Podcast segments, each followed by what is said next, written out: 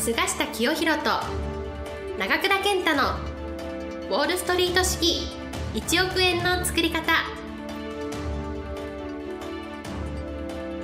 この番組は世界のお金を動かす金融界ウォールストリートで世界トップクラスの実績を残した菅下清弘と累計1100万部の本を売り上げ多くのベストセラーを作ってきた長倉健太がお金にまつわる話から稼ぎ方勉強法人脈の広げ方金融リテラシーの身につけ方などすぐに役立つ知識をお伝えしていきます。それでは今回の番組をお楽しみください。本日も、えー、菅下先生にお話を伺いたいと思います、えー先生よろしくお願いいたします、よろしくお願いします。えー菅下先生が逆張りを重要視する理由というのをですねえーお伺いしたいんですけれども、まあ、はい。逆張りの、まあ、重要性、まあ、なかなかみんな分かっててもできないと思うんですけども、ええこの辺を伺いたいと思います、まあ、私はあのお20代で証券会社に入って、えー投資の世界に入って以来ですね、えー投資の世界で成功するために一番重要なことは何だと言われるとキーワードは2つなんですね。はい。一つは今おっしゃった逆張りの発想。はい。もう一つは損切りの、まあ、決断。はい。この2つができればですね、えー相場名人に近づくということになります。えー今日はそのお逆張りの発想についてはい。お話ししたいと思うんですが、まあ、これはあの、おえー相場の世界ではですね、えー世の中の人がみんなこの株式市場に強気になった時は弱気になる。はい。多くの人がみんなそう悲観する時はそこが買い。場であるというのは昔から言い伝えられていることでですね、えー逆張りっていうのは大事だということが分かってるんですが残念ながらほとんどの人は逆張りができない、えー周りの人がみんな悲観して青ざめてる時は自分も一緒に青ざめるみんながもう、えー株買わないと損だというような時にはですね自分も急いで株を買うとなると。これがまあ日本のお株式市場では1990年のバブルのピークの時なんですね、まあ私はバブルのピークの時に外資系証券会社で、えー株式投資をする部門の一番トップにいましたけども、まあその時えー重要顧客からですね、えー菅下さんこんなにあの株があの上がり続ける時代っていうのは過去あったんですか、ね、株も不動産もあの永遠に上がるような時代あるんですか？ねなんて質問があったところが天井だったんですよ、ええ誰もがねもう間違いなくもう株が上がる、不動産が上がる。もう競って買うというような時が天井なんで、まあ、そういう時は必ず売るあるいは弱気にならないといけないんですね、えーそういう例をいくつもあるので今日は皆さんに紹介したいと思うんですが、まあ、あの1980年代っていうのはですね、えー世界経済が低迷してですね、えーアメリカの株価日本の株価っていうのはですね1982年が大どこだったはい。えーその時ニューヨークでですね、えー確かビジネスウィークと、はいあーいう会社あの確かビジネスビジネスウィークかな、はい。えーという、まあ、古い会社名やめましょう、ええ。ーまあ、1982年っていうのがあー日米の株価の大底だったんですがその時あのウォール街ではですね、えー有名なこのお経済誌がですね、えーウォール街は死んだという特集したんですね。はいえーまあウォール・ストリート・イズ・デッドかなんかだったと思う、ところがその時がもうお最後の会話だったええもうウォール街が死んだなんて言ったらもう株株に近づいたらダメだというサインに思うんですけどね、まあ、そういうふうにですね、まあ、今もそうなんで気をつけないといけないんですが、えーメジャーなこのお新聞メディア。うんまあ、日本だったら日本経済新聞とか、あーそういうところがものすごい悲観的な見通し出したら、これ大床に近い、これがこのお逆張りの発想なんですよね、ええー、まあどういう時に逆張りのチャンスがあったかというとその1982年夏8月から10月ぐらいが大床だったと思うんですが、そんな昔に遡らなくてもですね最近ではこの2008年のリーマンブラザーズショックの後のですね、はい、2009年の3月10日とい。うのが日米の株価の大床だったんです、はい、えー、ニューヨークは2009年の3月9日、はい、日本は3月10日が大床でですね7054円と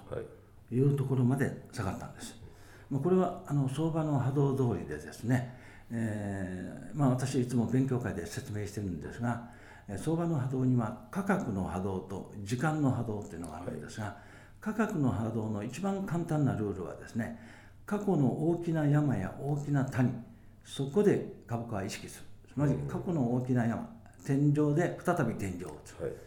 過去の大きな谷大床で再び底入れする。という法則があるんですよ。ですから株式投資なんかをやられる方はですね今の株価見てるだけじゃダメなんですね、はい、3年前どうだったか、はい、10年前どうだったかという株価の歴史をもう知ってないといわゆるどこで売ったらいいかどこで買ったらいいかわからない。この2009年3月の7054円っていうのはなぜここで大床が入ったかと言いますとね先ほど言いました1982年の大底の日経平均株価の底値はですね、えー、1982年10月だったんですけど、はい、6849円なんです、はい、ほぼほぼ同値でしょ、はい、6849円と7054円、はい、もうこんなところで止まってるんですよ、えー、なのでですね日経平均株価は今2万1000円台でもみ合っていますがもし将来日本経済日本の政治の未来が明るくてですね今後も株価が上がり続ける続けるとですね次は3万9000円ぐらいで天井を打つと、いうことが予想できる、はい、なぜかというと過去の高値がですね、はい、1989年12月これ大納会、はい、12月の末だったんですが3万8915円。だから次の歴史的天井はですねこの近くで天井を打つということが予想されます。これが2年後か3年後か、はい、5年後か分かりませんけどね、はい、もうそういう予測を普段から私なんか持ってるわけです、はい、それで今の株価見てるので、はい、2万2000円の株が2万1000円に下がったっても私はびくともしないわけ。です、今の株価はですね戦後6回目の大相場がやってきてるんです、これは戦後の株価の動き全部してないとダメなんですが、戦後5回大相場があるんですね、大相場っては何かというとスタート地点から最低でも3年上げてます、はい、平均大体数年、はい、56年から78年。長い場合は10年ぐらい上がるのが大相場なんですがそしてスタート地点からですね平均で45倍以上になってるんです、うん、で今回の安値は7054円です、はい、これの3倍っていうと2万1000円、はい、これもクリアしてるんです。そうですね。だから次の天井は2万7 8千円だということは私予想してるわけ、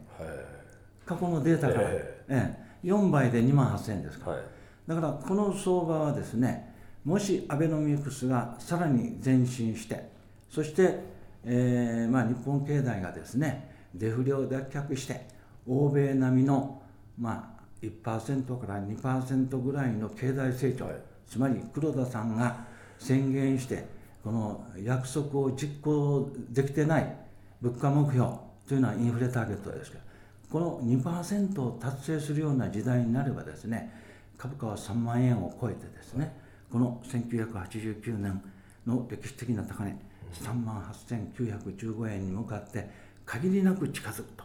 いうようなことが予想できるわけなんです。だからこの逆張りの発想を持ってですね一番安いところが分かれば次の天井も予想できる。それは一つのサイクルリズムでやってきてるわけですで過去逆張りの一番その顕著な視点が先ほど言いました1982年。ウォール街は死んだというところですが次は先ほど言った2009年3月のですねリーマンブラザーズショック後の大安値、これは世界経済が強硬になるかと言われたところ、はい、ここが大床だったんですよね。その次がですね、えー、日本の場合は2012年の11月が王道だったんですが、はい、まあ、この時は民主党政権で日本の政治経済がもう大底、はい、大低迷した時代で、まあ、民主党政権が終わって安倍政権が登場して2012年の12月の安倍政権から株価は上がり始めてそして2013年の4月4日に黒田総裁がですね異次元の金融緩和をこの宣言したところからアベノミクス相場が加速したと、まあ、その黒田さんが今ちょっと腰砕けになって、はい、えー、金融緩和が中途半端になっているので日本の株価がもたもた、はい、してるんですけどね。そしてその次がですね2016年の6月。これがあのいわゆる逆張りの、はい、ポイントだったんですがこれはまあ1万5000円割れたんですがこれが英国 EU 離脱ショック、うん、で一番最近の逆張り地点はですね2018年12月去年年末のですね、はい。えー、1万9000円割れ。これなんでこんなに下がったかというとこれはあの 2, 2万4000円から1万9000円割れまで下がったんです、はい、かなり厳しい下げだったんですがこれはこの年末に向かってアメリカの中央銀行 FRB が利上げ金融引き締めをした。これを懸念して下がったんですが、まあ、それに加えてこの米中対立結果、まあ、これで下がったんです。なので今後こここの去年18 2018年の12月26日の安値っていうのはクリスマス暴落って言われたんですがこれがもう逆張りの最後のポイントだったんですが、まあ、この後米中対立が少しでも改善したり、えー、もう FRB はすでに金融引き締めやめましたから、はい、えー、米中対立だけが問題になってますけど、まあ、改善すれば株価が上がってくる、うん、改善しなくても米中対立月下の悪材料も織り込めば株価に上がってくるという今タイミングでですね。とにかく世界中でショックと名がつ名がつくようなことが起こった時はですね、はい、後から振り返ると逆張りのチャンスなんですよ、はい、えー、世界の三大投資家と言われる人たちもですね、うん、多くはこの逆張りで大きな富を成しておりますので、ぜひ皆さんも逆張りの発想を持って仕事に投資にえー、このハミマレルとですね成功するんじゃないかなとこう思われます。以上です。はい、えー、どうもありがとうございました。本日の番組はいかがでしたか？この番組は毎週お送りしております次回も楽しみにお待ちください。